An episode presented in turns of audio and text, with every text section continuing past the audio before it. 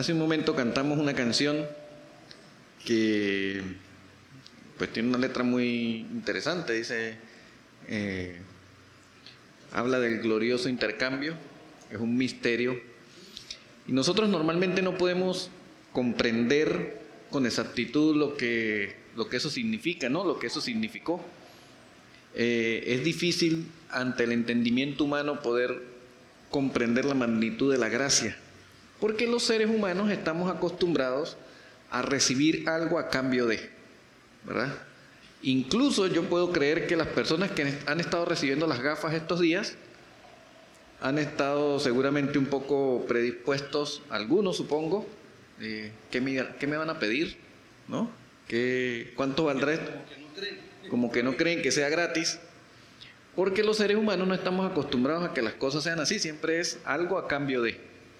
Por eso es tan complejo a veces para la mente humana comprender eh, acerca de la gracia de Dios. Entonces, vamos a orar y empezamos con el, estudio de, esta semana que tiene que ver con los atributos de Dios, Dios de gracia, Dios de gracia. Vamos a orar, Señor, te damos muchas gracias porque eres bueno, gracias por tu bondad, por tu misericordia, gracias porque nos permites estar acá, gracias porque... Mm, una vez pensaste en nosotros, incluso antes de que naciéramos, antes de la fundación del mundo, ya estábamos en tus pensamientos. Y decidiste, Señor, tener compasión, gracia, misericordia por nosotros. No creemos en ti porque por nuestros propios méritos, porque somos más excepcionales que otros, Creemos en ti sencillamente porque tu gracia nos alcanzó y, estamos aquí por eso. Oramos por aquellos quienes no han sido alcanzados por tu gracia, Señor, para que pueda ser extendida hacia ellos, especialmente nuestros familiares, personas a las que amamos, que tu gracia sea extendida a ellos también, Señor. Oramos en el nombre de Cristo Jesús. Amén. Muy bien, hermanos. Dios de gracia. Cuando ustedes escuchan la palabra gracia, ¿qué se les viene a la mente? Cuando ustedes escuchan eh, la gracia de Dios o el Dios de gracia, ¿qué se les viene a la mente? ¿Alguien tiene una, una idea? Tienen que participar porque si no los acuso con el pastor, ¿no? Con el pastor sí van a hablar y aquí no van a hablar. Dios de gracia, cuando ustedes cuando escuchan acerca del Dios de gracia, ¿qué se les viene a la mente?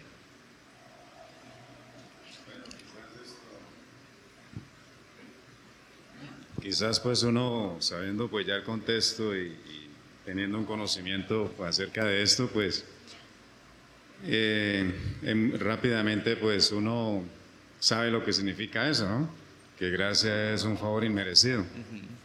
Pero yo creo que si retrocede unos tiempos atrás, cuando uno no conocía eso, eh, más o menos uno se acuerda de que si uno escuchaba la palabra gracia, si, eh, uno se le venía a la mente era como que caerle bien a alguien, ah. como tener gracia, ¿no? Más o menos era como ese sentido en que uno comprendía esa palabra gracia. Ok, bien. Miren, vamos a mirar lo que dice Tito 2, del 11 al 13. Si alguien lo tiene, por favor que lo pueda leer. Tito capítulo 2, versículos 11 al 13. Porque la gracia de Dios se ha manifestado para salvación a todos los hombres, enseñándonos que renunciando a la impiedad y a los deseos mundanos, vivamos en este siglo gloria del siglo, sobria, justa y piadosamente. Ajá. El 13. Aguardando la esperanza bienaventurada y la manifestación gloriosa de nuestro gran Dios y Salvador Jesucristo. Ok. Miren, aquí tenemos uno de los conceptos o, una de las explicaciones de la gracia que creo que es bien interesante que todos podamos recordar o comprender. Porque ciertamente se ha, eh, se ha tergiversado el término gracia y, ya vamos a ver por qué. Miren lo que dice en, en la parte de reflexiona. Dice, muchas personas se sitúan en dos extremos acerca de Dios en cuanto a su gracia y su justicia. La pregunta es, o hay, hay, tres preguntas aquí, un par de preguntas. Dice, ¿es bíblico creer en un Dios ciegamente complaciente con el ser humano y su pecado? ¿Qué creen ustedes? No es bíblico, ¿verdad? Hay un extremo del pensamiento de la gracia que cree que yo puedo hacer lo que quiera porque Dios es un Dios de gracia, entonces siempre me va a perdonar y yo puedo hacer lo que quiera, ¿verdad? Eso se llama libertinaje. Y no tiene nada que ver con la gracia. Ahorita vamos a explicar un poco acerca de lo que eso significa. Pero no es bíblico creer en un Dios que es ciegamente complaciente con el ser humano y su pecado. Sea, no, no podemos creer que Dios, cada vez que nosotros pecamos, voltea hacia otro lado para hacerse el loco el que no nos vio. Eso no es así. Eh, de hecho, la Biblia eh, eh, enseña en muchos lugares que Dios se entristece, el Espíritu Santo se contrista este, a través de, por causa de nuestro pecado y de nuestra iniquidad. Entonces, no es bíblico creer en un Dios que ciegamente, que sea ciegamente complaciente con el ser humano y su Y ese es un extremo acerca de la gracia. Por otro lado, creer en un Dios totalmente implacable que se goza en el castigo de los seres humanos, ¿creen que eso sea bíblico también? Tampoco, ¿verdad? Por, como les digo, hay dos extremos. Uno, el extremo del libertinaje, que cree que yo puedo hacer lo que quiera porque este, Dios siempre me va a perdonar. Pero el otro lado, el otro extremo, es yo tengo que portarme súper bien porque en el primer error Dios me lanza un rayo y me, me fulmina. Y cada cosa mala que me pasa, creemos que Dios me está castigando por algo que hice. Entonces, hay dos extremos, cuando hablamos de la gracia, hay dos extremos que están bien separados y no guardan ninguna relación con la verdad bíblica acerca de lo, del carácter de Dios, que es la gracia. Entonces, tampoco es bíblico creer en un Dios que sea totalmente implacable y que se goza en el castigo de los seres humanos. Ahora, ¿qué concepto entonces tenemos nosotros acerca de la gracia? Porque ciertamente a veces podemos estar en el extremo de creer que Dios nunca me va a castigar o no me va a hacer nada a pesar de mi pecado, o en el extremo de que yo tengo que caminar derechito porque si no, Dios no me va a perdonar y va a ser implacable conmigo. Miremos lo que dice Efesios 2, 8 y 9 y tengamos también presente el versículo base el de Tito 2, 11 al 13. Efesios 2, 8 al 9. ¿Alguien lo tiene? Que lo pueda eh, leer. Efesios 2, 8 al 9. Porque por gracia sois salvos por medio de la fe, y esto no de vosotros, pues es don de Dios, no por obras para que nadie se gloríe. Ok. Por gracia sois salvos por medio de la fe. Y esto no es de vosotros, pues es un don de Dios, no por obras, para que nadie se gloríe. Entonces, aquí podemos ver que la gracia es, es un regalo de Dios, es, es algo que Dios da, depende totalmente de Él, con el propósito de que la salvación, eh, en, términos de la salvación, los seres humanos no tengamos absolutamente nada en que gloriarnos. Hermanos, en el cielo nadie va a decir, yo estoy aquí porque, claro, yo vengo de los rodelos, eso es una familia cristianos de siempre, ¿no? Entonces, o, o, yo no me pelaba ningún servicio el domingo en la iglesia, así que yo estoy aquí. En cambio, aquellos, yo sí les dije a aquellos que se, que se pusieron las pilas, pero no fueron, no fueron abejas.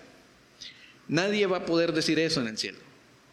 Nada, absolutamente nada de lo que usted y yo podamos hacer nos hace merecedores de la gracia de Dios. Absolutamente nada. Y aquí vamos con algo interesante, porque si volvemos al texto base de Tito, de Tito 2, 11 al 13, miren lo que dice.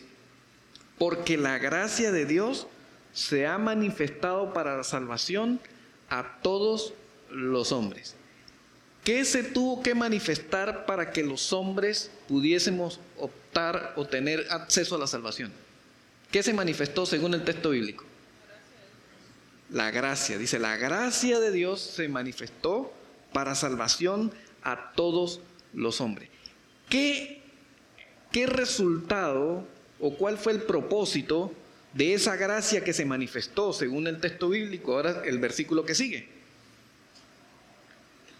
¿Qué fue lo que ocurrió luego de que esa gracia se manifestara? Ok, pero ¿qué nos enseña esa gracia que se manifestó? Es algo que, hace mucho énfasis en los capítulos 6, 7 y 8 de Romanos, ¿no? Que ya que hemos sido salvos por gracia y no por méritos, eh, no, por, no fue por obras, no es porque nos ganemos la salvación por nuestras propias obras por medio de la ley, sino por gracia únicamente.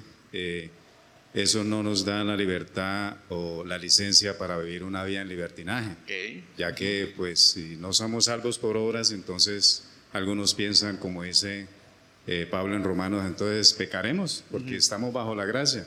Pero eh, lo que eso se conecta aquí con estos versículos que dice que la gracia nos enseña es a vivir piadosamente, a vivir para el Señor. O sea, no a irnos al extremo de vivir una vida en libertinaje simplemente porque estamos eh, en gracia. ¿sí?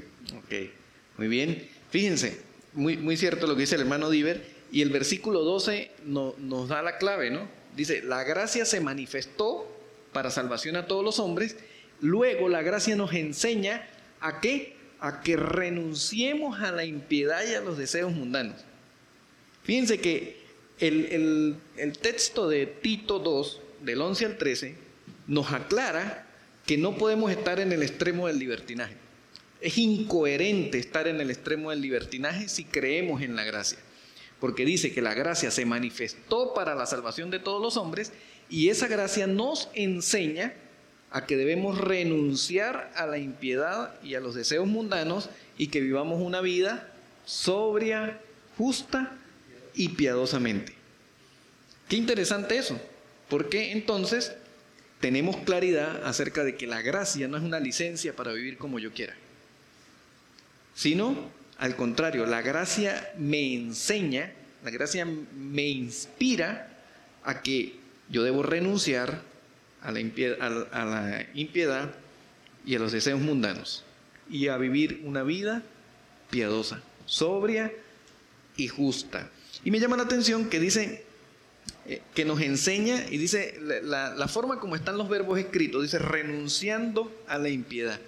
Y eso, e, esa, esa forma como está escrita es, ese verbo renunciar, eh, es muy diferente a que yo diga renuncié, me, enseño, me enseñó a, que renuncié a los deseos mundanos. Quiere decir que lo hice, ya. El, el verbo renunciando tiene que ver con algo que yo hago constantemente, todos los días, todos los días. Y es que yo renuncio hoy, renuncio mañana, renuncio pasado, todos los días tengo que vivir renunciando a la impiedad y a los deseos mundanos. Es algo constante, es algo constante, porque todos los días está latente en mí el hecho de que yo esté expuesto a la impiedad y a los deseos mundanos, o no. Si nos examinamos hoy con, con, bastante mm, exhaustividad, podemos ver cuántos deseos mundanos tuvimos hoy. ¿Cuántos deseos de impiedad tuvimos hoy? Y seguramente vamos a conseguir, a ver, posiblemente no nos alcancen los dedos de las manos, para contarlos. Porque es una tarea diaria. Por eso dice, renunciando, la gracia de Dios nos inspira, nos, nos impulsa que yo debo renunciar todos los días a la impiedad y a los deseos mundanos. Entonces, con este concepto de Tito, ya sé que no puedo estar del lado del libertinaje. Es incorrecto, es antibíblico y, y va en contra del diseño del carácter de Dios, de un Dios de gracia. Por eso dice en Efesios 2, eh, 8 y 9, como leyó la hermana hace un momento, dice, eh, porque por gracia sois salvos por medio de la fe, y esto no es de vosotros, pues es don de Dios, no por obras, para que nadie se gloríe. Entonces es interesante que podamos entender eso y veamos lo que dice Romanos 6, capítulo 12 al 14.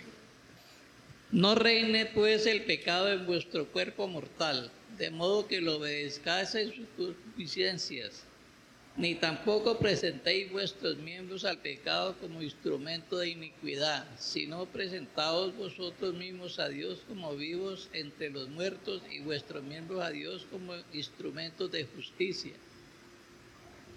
En 14.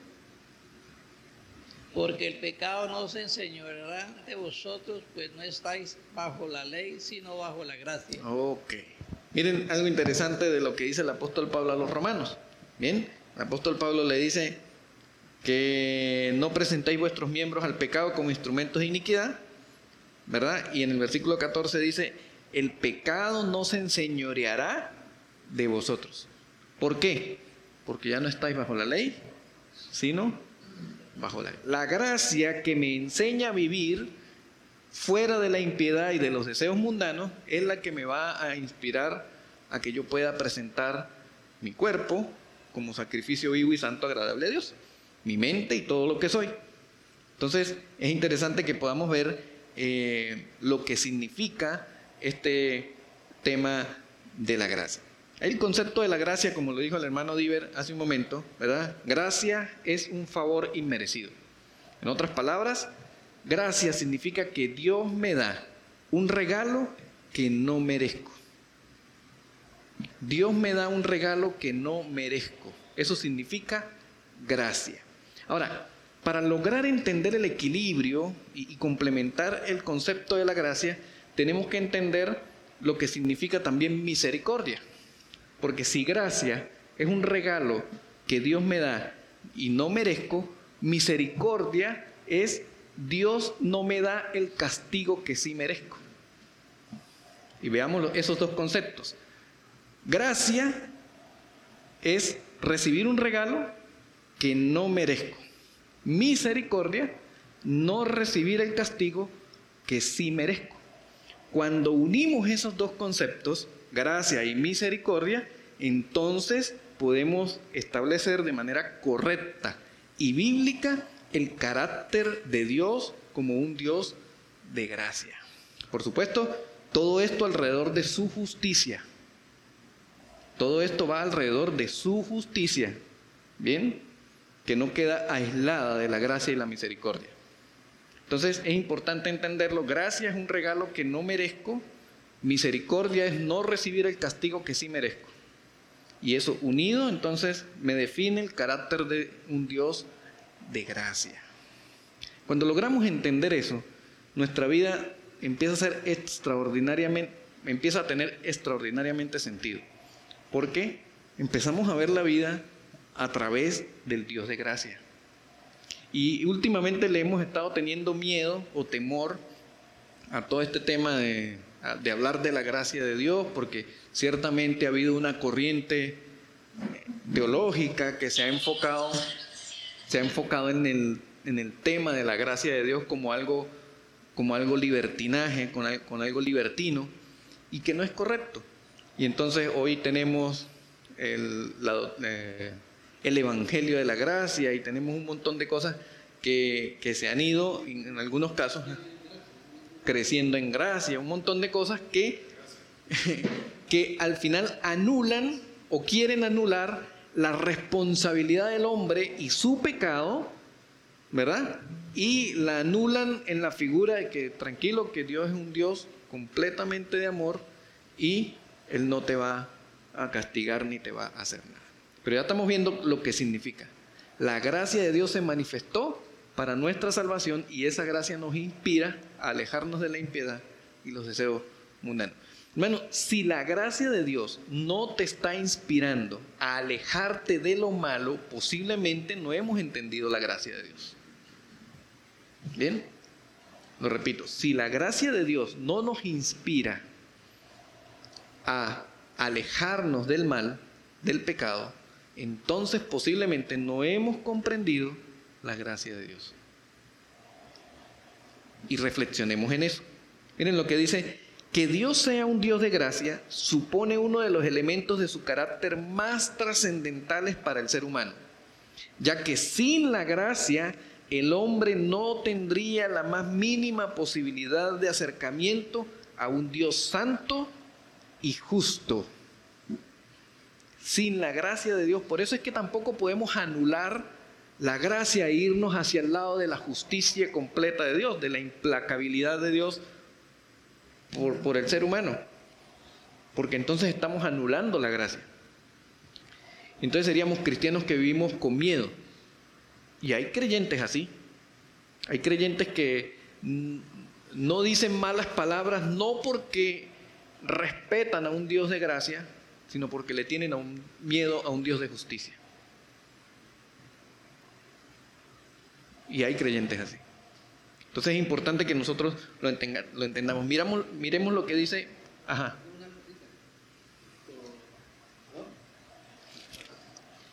¿Aló? Eso pasa, eso pasa como pues, en la iglesia en la que nosotros, muchos de nosotros estuvimos un tiempo, en la iglesia donde le enseñaban a uno, piles hermanos que si usted la llega a embarrar, pierde la salvación.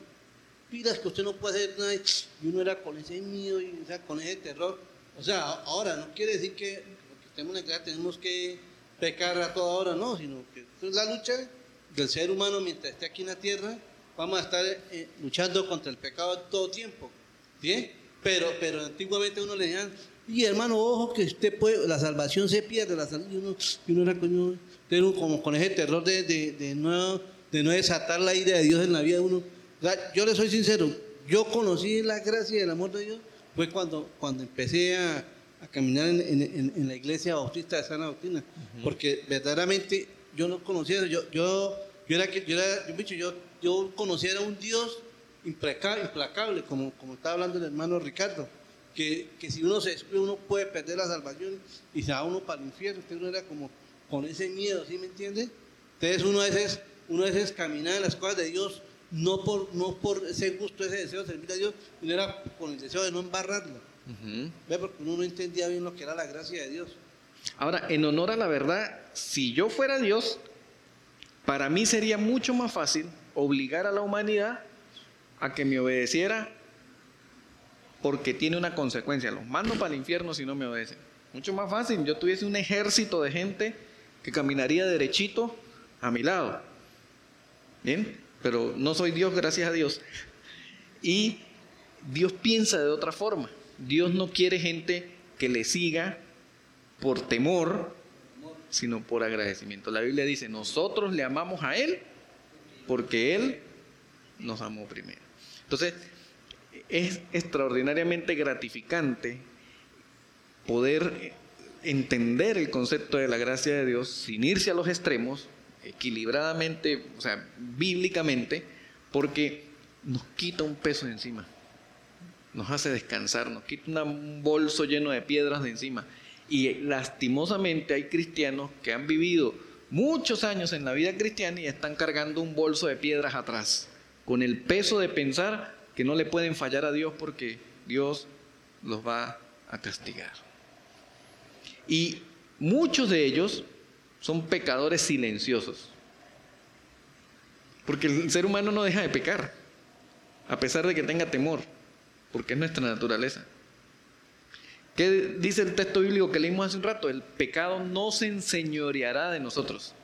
Ahora, eso lo que quiere decir es que, es que no nos dominará, no nos tendrá presos, no será nuestro Señor, pero sí estamos expuestos al pecado todos los días, porque somos seres humanos. Entonces, que Dios sea un Dios de gracia supone uno de los elementos más trascendentales del carácter de Dios, ¿verdad? Ya que sin la gracia no tendría el ser humano la más mínima posibilidad de acercamiento a Dios. El ser humano por sí mismo no logra acercarse a Dios, no puede. No fue sino hasta que Dios extendió su gracia que el ser humano pudo acercarse a Dios. Miren lo que dice Tito 3, 5 al 7. Si alguien lo tiene, Tito 3.5. ¿Aló? Ajá. Dice, ¿de qué? Del 5 al 7. Sí. Nos salvó no por obras de justicia que nosotros hubiéramos hecho, sino por su misericordia, por el lavamiento de la regeneración y por la renovación en el Espíritu Santo, el cual derramó en nosotros abundantemente por Jesucristo nuestro Salvador, para que, la para que justificados por su gracia viniésemos a ser herederos conforme a la esperanza de la vida eterna. ¿Por qué fuimos justificados? No fuimos justificados por, por nuestras capacidades, por nuestras habilidades, ¿verdad? por nuestras características. Dice, fuimos justificados por su gracia. Hermanos, no había absolutamente nada en nosotros que hubiese podido ser visto por Dios como algo que pudiera justificar nuestra salvación. Nada. Por eso dice, justificados por su gracia, pudimos llegar a ser herederos del reino. Entonces eso es, extraordinario. El ser humano sin la gracia de Dios no hubiese tenido la más mínima posibilidad de acercamiento a Dios. Si usted hoy está aquí y ha entendido el Evangelio, es porque Dios manifestó su gracia en usted. No fue que usted la buscó, no fue que usted estaba, a pesar de que posiblemente usted estaba corriendo de iglesia en iglesia a ver dónde era que conseguía, eh, en, el, en el fondo era Dios el que estaba buscándolo a usted. Y, manifestó su gracia para que usted pudiera tener inspiración de vivir una vida sobria, justa y piadosamente. Bueno, Ricardo, es que por eso la, Biblia dice que, nosotros por, por nuestra condición que nacemos, somos enemigos de Dios. Todos somos declarados enemigos de Dios por nuestra condición pecaminosa. Que por su gracia, dice el hermano Ricardo, fue que nos, nos dio el privilegio de ser herederos. Pero todos nosotros éramos enemigos de Dios. Así es. Entonces, importante eso, que lo podamos entender. En la parte de aplica hay algo interesante. Miren, eh, dice, al conocer a un Dios de gracia, el conocer un Dios de gracia debería llevarnos a pensar las razones por las cuales sigo a Dios. Y es que la gracia de Dios debe producir en nosotros un profundo agradecimiento. No debería en un cristiano existir motivaciones distintas. Agradecimiento. Ahora, a manera de reflexión, pregúntate lo siguiente. ¿Por qué eres cristiano? ¿Ustedes se han preguntado eso? ¿Por qué eres cristiano? ¿Por qué soy cristiano? En mí fue una pregunta compleja porque yo nací en un hogar cristiano. La primera respuesta a esa pregunta que yo me hice fue, yo soy cristiano porque mi mamá y papá me, me llevaron para la iglesia desde pequeño. Desde que yo estaba en el vientre, mi mamá iba para la iglesia. Hasta que entendí el Evangelio. 10, 11 años quizás. ¿Por qué eres cristiano? ¿Sabían que hay gente que es creyente por miedo? Porque quizás tuvo alguna enfermedad y tuvo miedo a la muerte y entonces busco, busco a Dios porque si me muero. O hay gente que es cristiana, entre comillas, porque necesita una empujoncita en los negocios, necesita ayuda con el trabajo. Hay gente que es cristiana porque, porque bueno, se enamoró de alguien que, va para la iglesia y pues ni modo, ¿no? Vamos para allá. Hay muchas motivaciones, hay gente por temor, por temor a, irse para el infierno, por temor a que Dios lo castigue, por, por muchas cosas. ¿Cuál es tu motivación? ¿Por qué eres cristiano? Sería interesante que nos pudiéramos, pudiéramos reflexionar en esa, en esa pregunta. Sí, hermano, lamentablemente, eh, y muchas iglesias pues se llenan de personas así, ¿no? Eh, personas que dicen ser cristianas o entran a ser parte de, un grupo cristiano como entrar a ser parte de un club, eh, ser miembro de un club, ¿sí? simplemente porque asiste a una iglesia, porque quizás se bautizaron eh, porque quizás eh, en alguna oportunidad hicieron una profesión de fe, pero realmente no son cristianos porque no, no hay una renovación realmente en ellos, o sea, no han nacido de nuevo. Realmente no han creído en el Señor Jesucristo como su Salvador para llegar a, ser, a nacer de nuevo y comenzar a, vivir realmente lo que es la, vida del creyente. Un cristiano es alguien que ha nacido de nuevo, primero que ha puesto su fe, se ha arrepentido y ha puesto su fe en Jesucristo para su salvación, considerando que no se podía salvar a sí mismo, sino que era por la obra de Cristo nada más que podía ser salvo, porque, iba porque tenía una condenación. Y perdone que retroceda un poco atrás, pero ahí en el, en el capítulo 3, en el versículo de los 5 a 7, ahí en el texto nos habla acerca de eso. Dice que, hay, que Dios no solamente nos salva, sino que Él nos transforma. Él no solamente salva a las personas y listo, porque entonces una persona únicamente salva quedaría como un pecador sin condenación. O sea, ya soy salvo, ya sé que no, no hay condenación en mí, entonces ahora vamos a hacer lo que se me antoje, por decirlo así. Pero Dios no solamente salva, sino que Él transforma. Dice que Él, eh, en, el, en, el, capítulo 5, dice que, eh, sino por su misericordia, por el lavamiento de la regeneración y por la renovación en el Espíritu Santo. Y eso es lo que el creyente, el creyente es alguien que ahora tiene al Espíritu Santo morando en, en, su ser. Es Jesús viviendo en nosotros quien nos lleva a vivir esa vida cristiana. Es así de esa manera, ¿no? Así es, hermano. Eso quiere decir que hay gente que ha recibido a Jesús como Salvador, pero se ha negado a recibirlo como Señor. Y son dos cosas diferentes.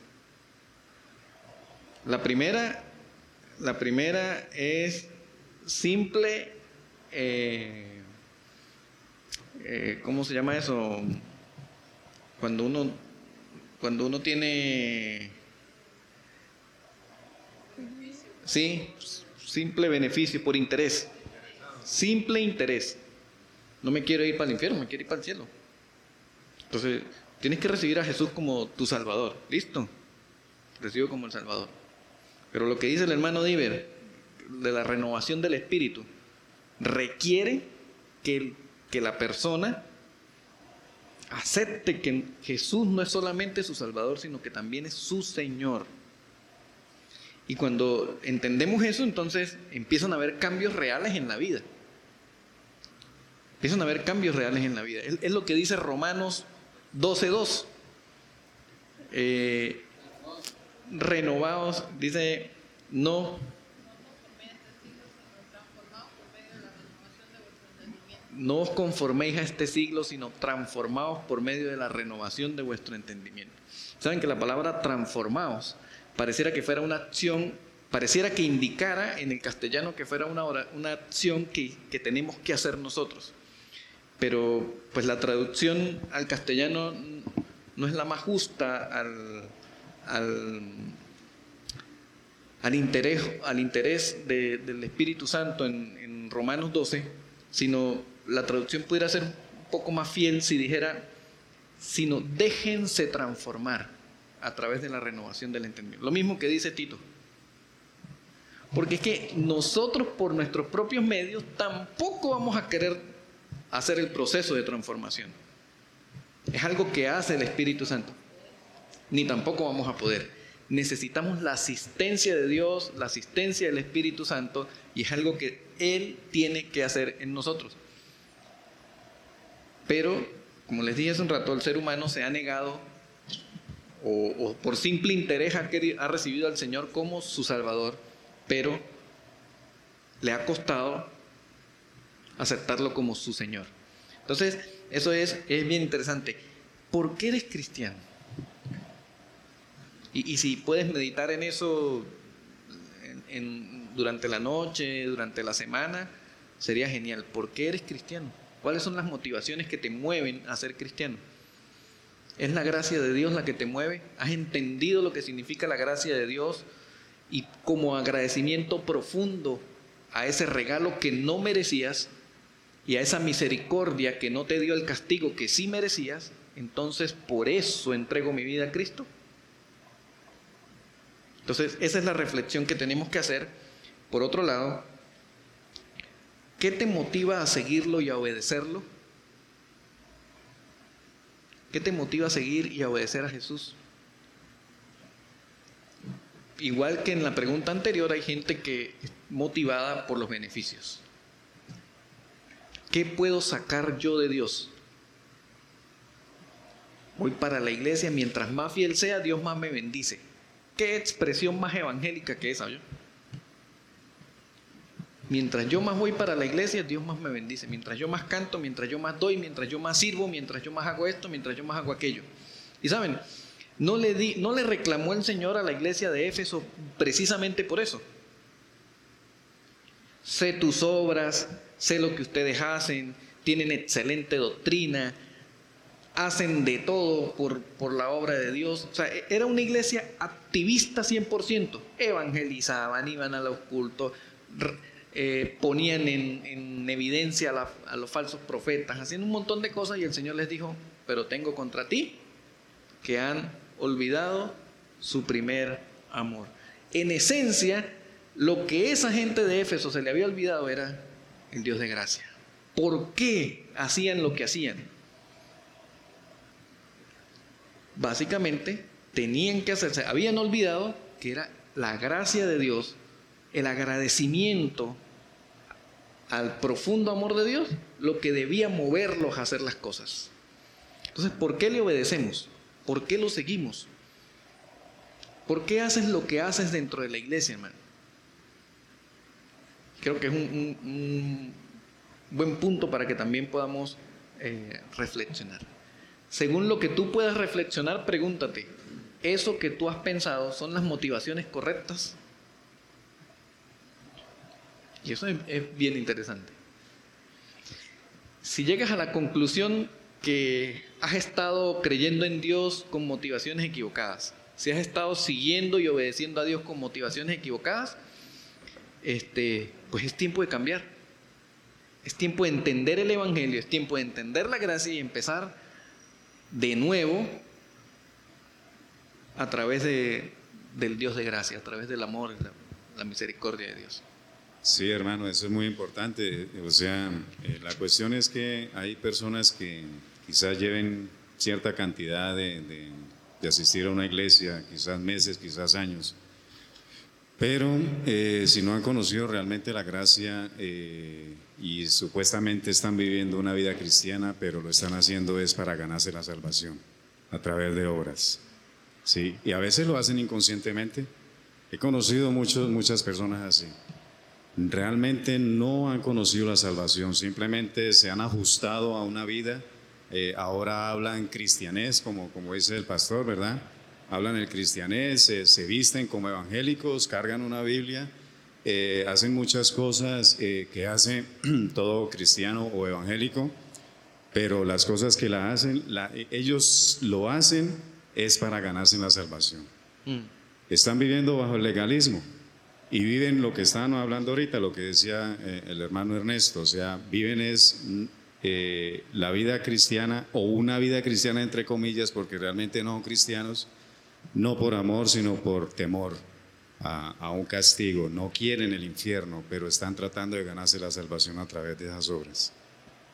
Así es. Y como dijimos hace un rato, nunca vamos a poder satisfacer con nuestras obras a un Dios justo. No vamos a poder. Eh, dice en el Antiguo Testamento, dice que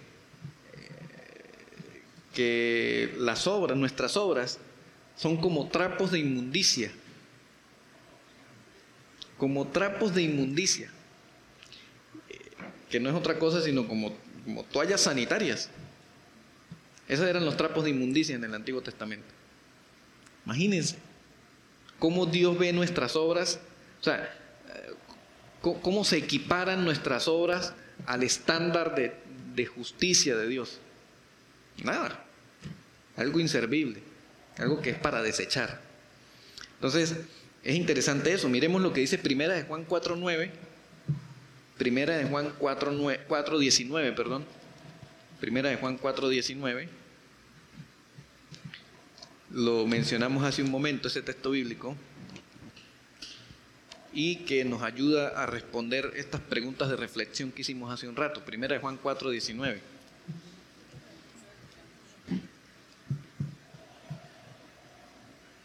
Nosotros le amamos a Él porque Él nos amó primero. Nosotros le amamos a Él porque Él nos amó primero. Entonces, no, no amamos a Dios para ver si Dios nos va a amar a nosotros. Nosotros le amamos a Él porque Él ya nos amó. Es la respuesta, ¿sí? Eh, nuestra respuesta al amor de Dios debe ser amor. Nosotros le amamos a Él porque Él nos amó primero. Y primera de Pedro 5.10 también nos habla, primera de Pedro 5.10. Mas el Dios de toda gracia, que nos llamó a su gloria eterna en Jesucristo, después que hayáis padecido un poco de tiempo, Él mismo os perfeccione, afirme, fortalezca y establezca. Uf, me encanta ese texto bíblico. Son palabras finales de la primera carta del apóstol Pedro a los cristianos expatriados y perseguidos. ¿Sabían que Pedro le escribe esta carta a unos cristianos que estaban siendo perseguidos, habían sido desterrados, eh, sacados de su, de su tierra y estaban siendo perseguidos por uno de los imperios más crueles de la historia universal, el imperio romano, bajo el mando de uno de los emperadores más crueles que hubo sobre la tierra, que se llama Nerón, que ese hombre, ese nombre ya no se lo ponen sino a los perros. Yo no, yo no conozco a nadie. ¿Ustedes conocen a alguien que se llame, conocen a alguien que se llame Nerón? Ese nombre se lo ponen a los perros nada más. Y a los perros malos. Estas palabras les está escribiendo el apóstol Pedro a cristianos que estaban siendo perseguidos por este cruel sistema. Y miren lo que les dice, mas el Dios de toda... Imagínense gente que estaba metida en catacumbas, en cuevas, resguardándose del imperio, de que no los consiguieran. Y Pedro les hace llegar una carta que les dice, mas el Dios de toda gracia, que los llamó a su gloria eterna. Pareciera incomprensible estas palabras para gente que estaba siendo perseguida. Muchos de ellos les habían matado sus hijos, sus esposas, sus esposos, ¿verdad? Peleando entre ellos en el circo romano hasta que se murieran, o, se lo tiraban a los leones en el, circo romano para que los devoraran. Los ponían a pelear entre ellos a espada y no podía quedar uno vivo. Tenía que a juro matar y a veces ponían padre e hijo o dos hermanos. Y el apóstol Pablo les dice, mas el Dios de toda gracia, que los llamó a su gloria eterna en Jesucristo, después que hayáis padecido un poco de tiempo, miren lo que dice, Él mismo, y este es el propósito de la gracia, Él mismo os perfeccione, afirme, fortalezca y establezca. Bueno, esto es extraordinario el propósito de la gracia de Dios en su vida no solamente era la salvación, no solamente es la salvación, es, es la base fundamental de la salvación que usted y yo tenemos, pero va mucho más allá. Dios espera que a través de su gracia usted no solamente sea salvo, sino que usted sea perfeccionado, o sea, que usted madure. No solamente que madure, sino que usted se afirme es decir, que usted se, se, pare firme, tenga raíces. No solamente que madure y se afirme, sino que el propósito de la gracia es que usted se fortalezca. Así como cuando un árbol empieza a crecer, se afirma a través de sus raíces y empieza su tallo a engrosarse, eso significa firmeza, que usted pueda afirmarse. Y no solamente eso, sino que usted pueda establecerse. Y establecerse es que usted perdure en el tiempo. Entonces, el propósito de la gracia no solamente es que usted y yo seamos salvos. Dios hubiese podido, si solamente ese hubiese sido el propósito, Dios hubiese podido hacer eso sin necesidad de tener que enviar a Jesús a morir por nosotros. Es inventado cualquier otra cosa. Pero pensando en más allá que la salvación, Dios eh, el propósito de su gracia es que usted y yo seamos salvos, pero que seamos eh, perfeccionados, que seamos afirmados, que seamos fortalecidos y que seamos establecidos. eso suena como si fuese expresiones de iglesias de confesión positiva, ¿no? Tú puedes, tú eres un campeón, tú eres... No, pero no es algo que usted y yo podemos hacer. Es algo que Dios espera hacer en nosotros a través de su gracia. Quiero compartir eh, este mismo versículo en la nueva traducción viviente, ¿no? Dice una forma muy, muy clara, dice, en su bondad Dios los llamó a ustedes a que participen de su gloria eterna por medio de Cristo Jesús. Entonces, después de que hayan sufrido un poco de tiempo, dice, Él los restaurará, los sostendrá, los fortalecerá y los afirmará sobre un fundamento sólido. Es maravilloso. ¿eh? Tremendo. Tremendo. Entonces, hermano, miren, pensemos en algo. Vamos a, convenir en que usted y yo jamás vamos a estar bajo la misma situación que los cristianos a los que les escribe el apóstol Pedro. Esperemos que no. O por lo menos en el futuro cercano no pareciera que va a ser así. O sea, en el futuro cercano usted no se ve en una cueva escondido, ¿verdad? Porque lo están persiguiendo para matarlo porque es cristiano.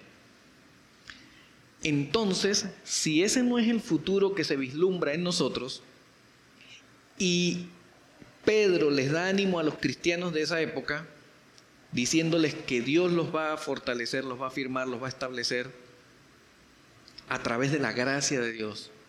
Entonces, hermanos, eh, tengamos esperanza en que si Dios le prometió a los cristianos de aquella época fortalecerlos, establecerlos, afirmarlos, entonces Dios también nos promete a nosotros fortalecernos, afirmarnos, establecernos por su gracia. La diferencia entre eso y la confesión positiva es que en la confesión positiva le dicen, tú puedes, tú eres fuerte, tú eres firme, tú te puedes establecer, tú te puedes fortalecer. Y aquí dice que Dios te fortalece, Dios te afirma, Dios te va a establecer, que es, que es diferente. Entonces eso es importante, hermano. ¿Va a decir algo, hermano? Sí, hermano, es que es interesante eh, todo el contexto de, Primera de Pedro, ¿no? Las cartas de, Pedro, porque mm. es que, pues, como usted lo mencionaba, era una iglesia que estaba siendo bastante perseguida eh, por el Imperio Romano, eh, hasta ser asesinados, y todo era por causa de Cristo, porque eran seguidores de Cristo. Y cuando nosotros vemos todo el contexto de, de, esta carta, vemos que todo ese sufrimiento, todos esos padecimientos, esa persecución que esos creyentes estaban recibiendo, era por gracia. En Mateo 5, el Señor Jesús lo dijo, bienaventurados cuando os persigan y vituperen por causa de mi nombre. Y todo tiene un propósito, y ahí lo dice, que era para, para perfeccionar, como usted lo mencionaba, para la madurez, para fortalecer nuestras vidas. Y eso va totalmente en contra de nuestra razón, de, nuestro, de la forma de que nosotros humanamente entendemos las cosas. ¿Cómo así que entonces voy a sufrir y voy a a llevar eh, eh, toda clase de, o sea, a es que en otras, como le dice, a participar de los padecimientos de Cristo por gracia, cuando yo no quiero eso. Pero eso es, así es. Y estos creyentes están participando de los sufrimientos de Cristo por gracia. Mm. Me, me, parece interesante que Dios no, no les promete venganza, sino les promete que los va a fortalecer, los va a afirmar, los va a establecer. ¿Ah? Ni librarlos tampoco.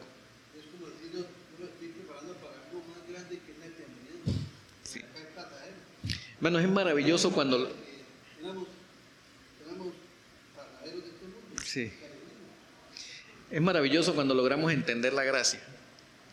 Porque cuando logramos entender la centralidad de la gracia de Dios, sabemos que es incorrecto irme al extremo del libertinaje, pero también es ilógico y absurdo irme al, al, extremo de, del legalismo, porque entonces no he entendido en ninguno de esos dos extremos, he entendido el Evangelio, ni he entendido la gracia. Entonces, eso, es bien interesante. Miren, en, en la parte de razona, dice lo que dijimos hace un rato, gracia es un favor o bondad no merecido ni ganado. Eso es gracia.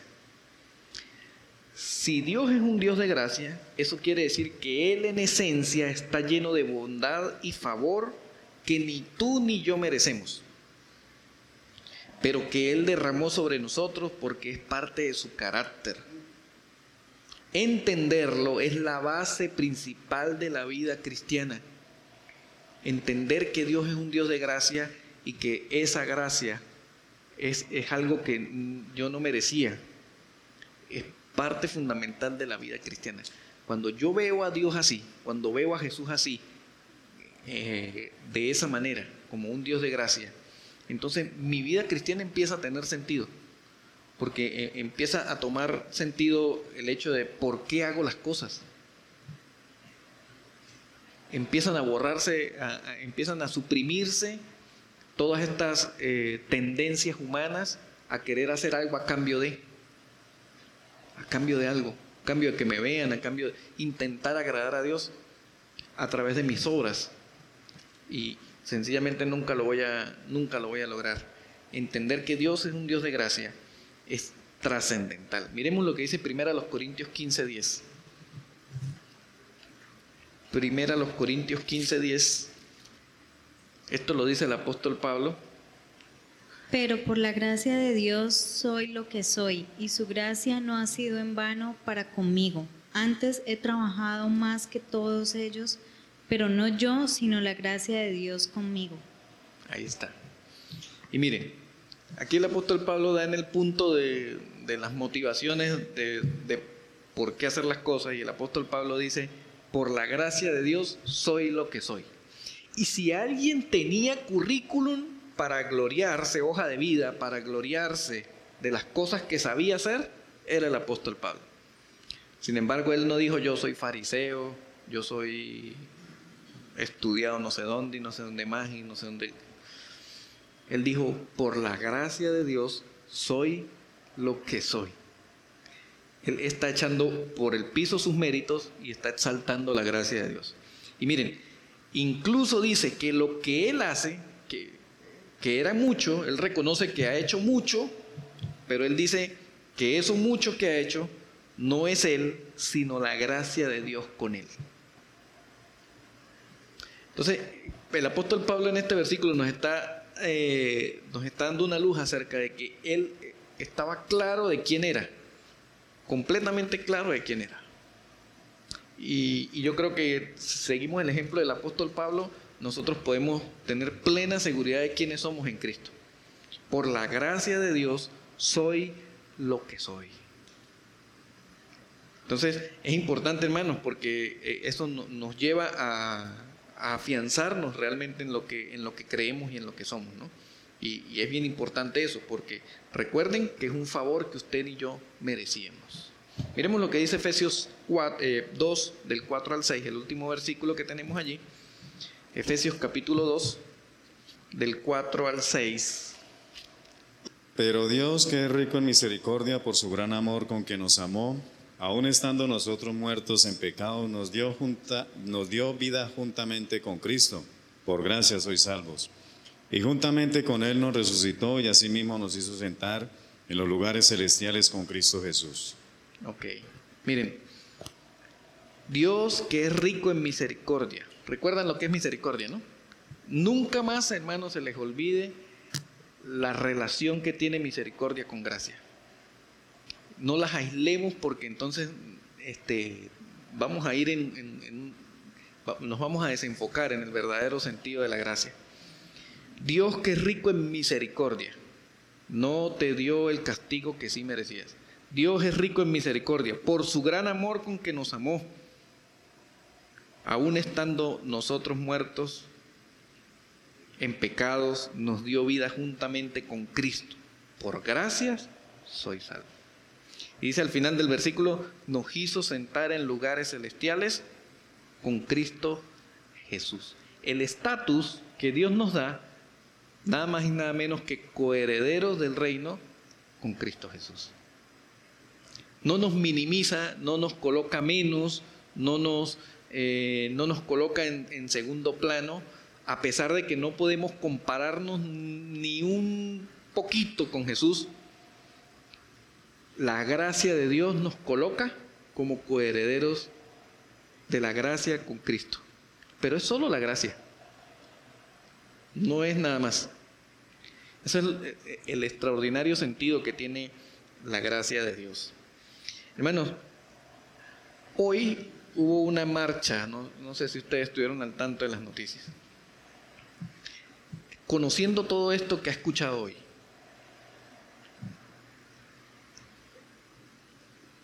¿Qué pensamientos les viene ahora que conoce esto de la gracia? ¿Qué pensamiento les viene con respecto a las personas, cientos de personas, no sé, que estuvieron reunidas en este lugar el día de hoy? Si nosotros nos vamos a los extremos, podemos decir una parranda de pecadores, tienen el infierno asegurado. No, no. Si nos vamos al extremo del legalismo, podemos pensar eso.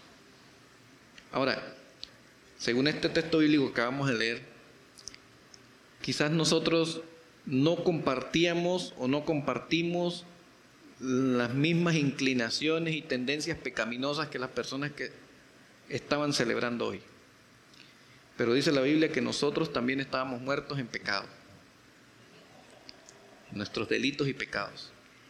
¿Saben? Eso quiere decir que era la misma y exactamente la misma condición de las personas que estaban reunidas hoy allá. En esa condición estábamos usted y yo. ¿Cuál es la diferencia? Que la gracia de Dios se manifestó para salvación a nosotros. ¿Cuál debe ser nuestro pensamiento con respecto a las personas que estuvieron reunidas hoy allá? Pensamiento de compasión, de gracia y de misericordia. Yo creo que es el sentimiento que Jesús pudiera estar teniendo por estas personas. Con esto no estoy diciendo que tenemos que aplaudir las, cosas que están sucediendo. No tiene nada que ver con eso. No tiene nada que ver con eso. Pero sí saber, si yo comprendí la gracia, saber que yo estaba muerto en delitos y pecados tal cual y como ellos, aunque no practicaba lo mismo. Pero no deja de ser pecado porque mi pecado no se llamaba igual que el de ellos. Era exactamente igual. Solo que la gracia me alcanzó. La gracia de Dios se manifestó. Y esa gracia me está inspirando a que yo todos los días renuncie a la impiedad, y a los deseos mundanos, para vivir una vida sobria, justa y piadosamente. Hermanos, si nuestro pensamiento con respecto a las personas que estaban allá era de odio, de, inadversión, de, uy, qué gente, qué calificativos despectivos, creo que necesitamos reflexionar un poco con respecto a la gracia. y, pensar cómo puede ser el pensamiento, el pensamiento de un cristiano que ha sido alcanzado por la gracia. Compasión, tristeza, ¿sí? profunda tristeza por la vida de esas personas. Pero también ánimo a cumplir lo que dice Mateo 28, ¿verdad? y predicar el Evangelio a toda criatura creemos que los homosexuales no tienen ya vuelta atrás. Y se lo he escuchado a, muchos cristianos decir eso. Homosexual, difícilmente, eso ya no tiene vuelta atrás. Pero díganme ustedes en qué parte de la Biblia dice que haya un pecador que no tiene vuelta atrás. Si la gracia de Dios lo alcanza, no hay otra cosa que rendirse a los pies de Cristo. A eso le pasó al apóstol Pablo, ¿no?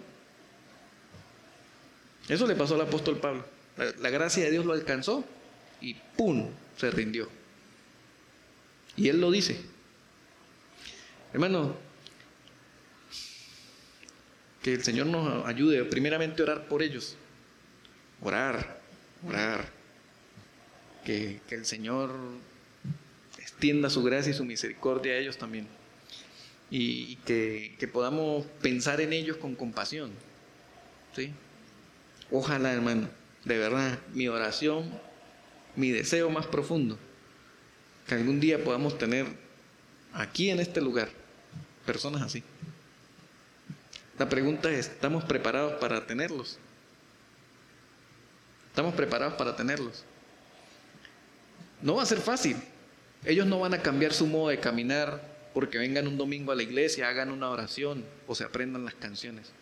Ellos no van a cambiar su manera de caminar. Van a seguir caminando así torcidito. Y es un proceso. Pero ¿quién dejó o quién ha dejado de decir mentiras definitivamente? ¿No? ¿Quién ha dejado de pecar o de, de definitivamente? De criticar, de chismear, ¿no? Eh, solo que ese es evidente, ¿no? Se nota hasta en el caminado, se nota el pecado. Pero que el Señor nos dé gracia, nos llene de gracia para poder manifestar gracia también. Y que esa gracia que nosotros manifestemos sea la, la misma gracia que se manifestó a nosotros para salvación, a ellos. Es un reto, es un reto, porque no sé si estemos preparados, pero que el Señor nos ayude, que el Señor nos ayude. Una frase para reflexionar, para meditar, dice, la gracia es el aroma de Dios que atrae a los pecadores.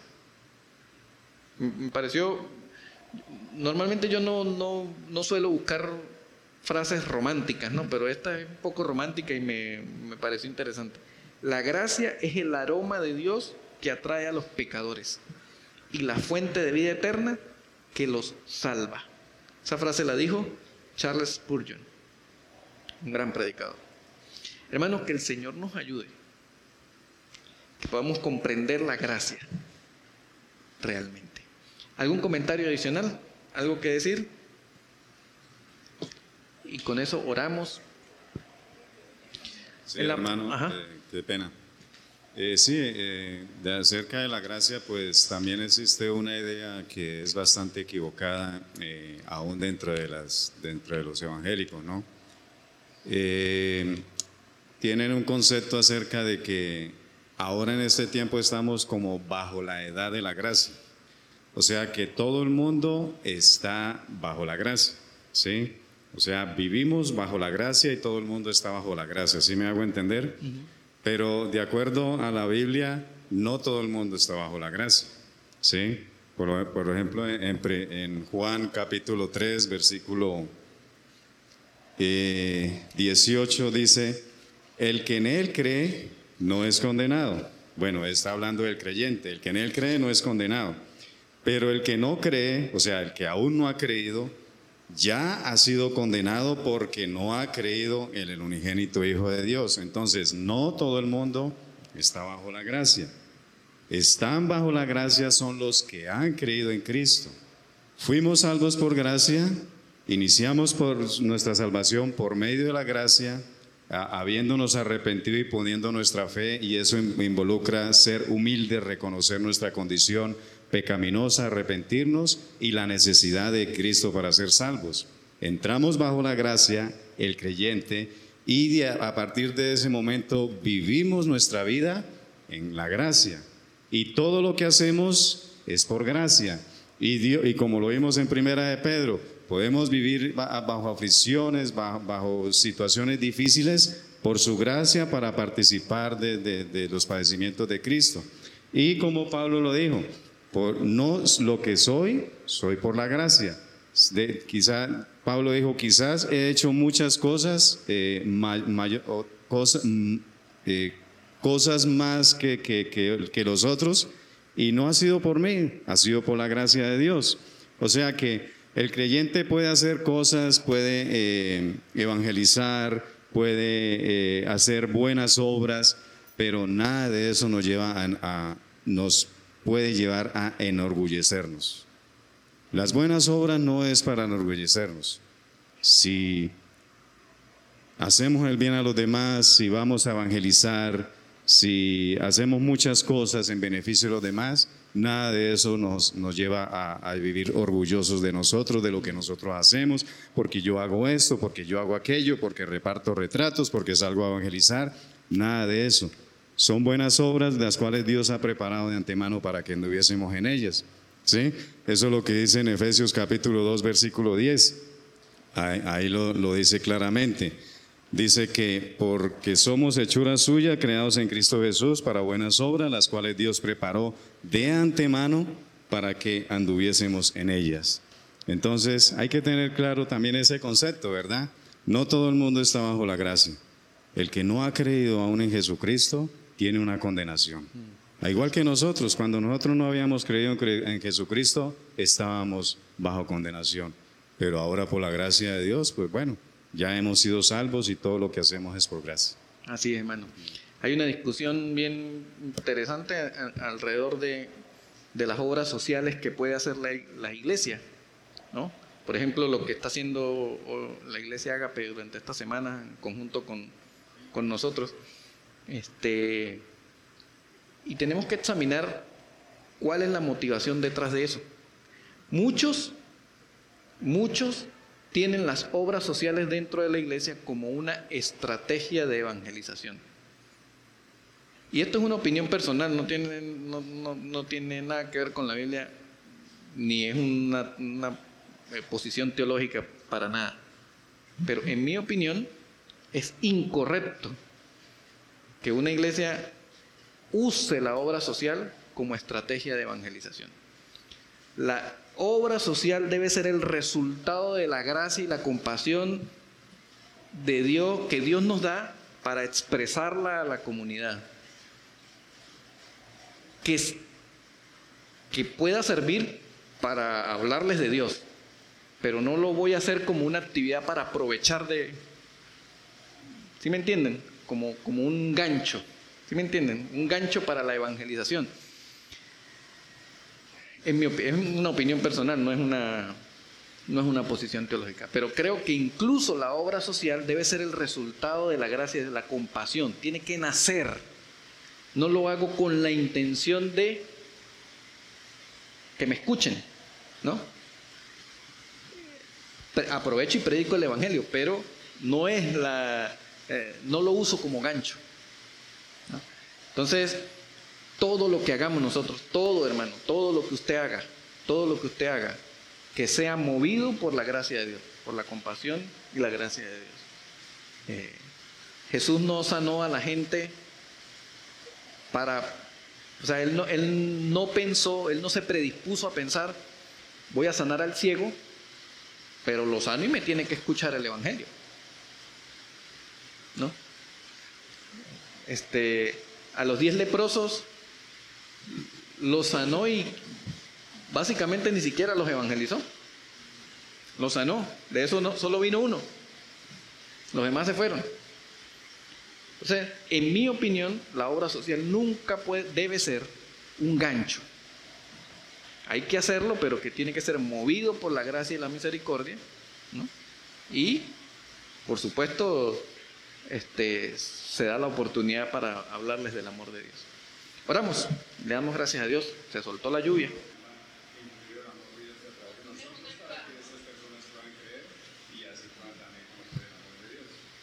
Exacto. Que la gente entienda la razón por la que lo hago. ¿Por qué estás regalando gafas? Uy, ustedes sí son raros, ¿por qué regalan gafas? Ah, regalamos gafas porque Dios una vez nos dio un regalo a nosotros que no merecíamos. Y como Él nos dio ese ejemplo, nosotros estamos dando el ejemplo a ustedes. Ustedes también pueden tener el regalo que Dios les da y no merecen. El Evangelio. Señor, queremos agradecerte porque eres eh, un Dios de gracia. Señor, entender que la gracia eh, es un favor que no merecemos, es un regalo que tú nos has dado. Nos diste un regalo que no merecíamos y que la misericordia es que tú no nos diste el castigo que sí merecíamos. La combinación de esos dos elementos nos lleva a pensar en, tu carácter, Dios de amor, Dios de gracia.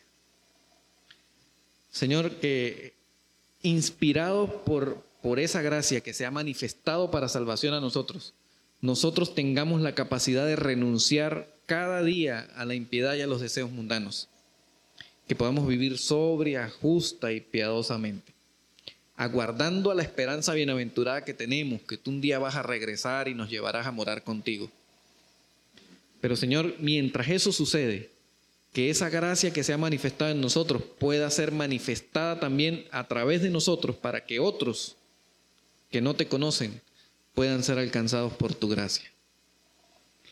Señor, bendecimos tu nombre, agradecemos por las personas que han estado acá, por los que no pudieron venir, Señor, por alguna razón. Te pedimos que tú también puedas eh, bendecirlos, Señor. Incluso aquellas personas que por algún motivo están desanimados o que quizás estarán molestos por alguna circunstancia, quizás contigo o con la iglesia. Señor, que tu gracia se manifieste para, para la bendición y salvación de ellos también. Llévanos en paz a nuestros hogares, Señor, en el nombre de Cristo Jesús. Amén.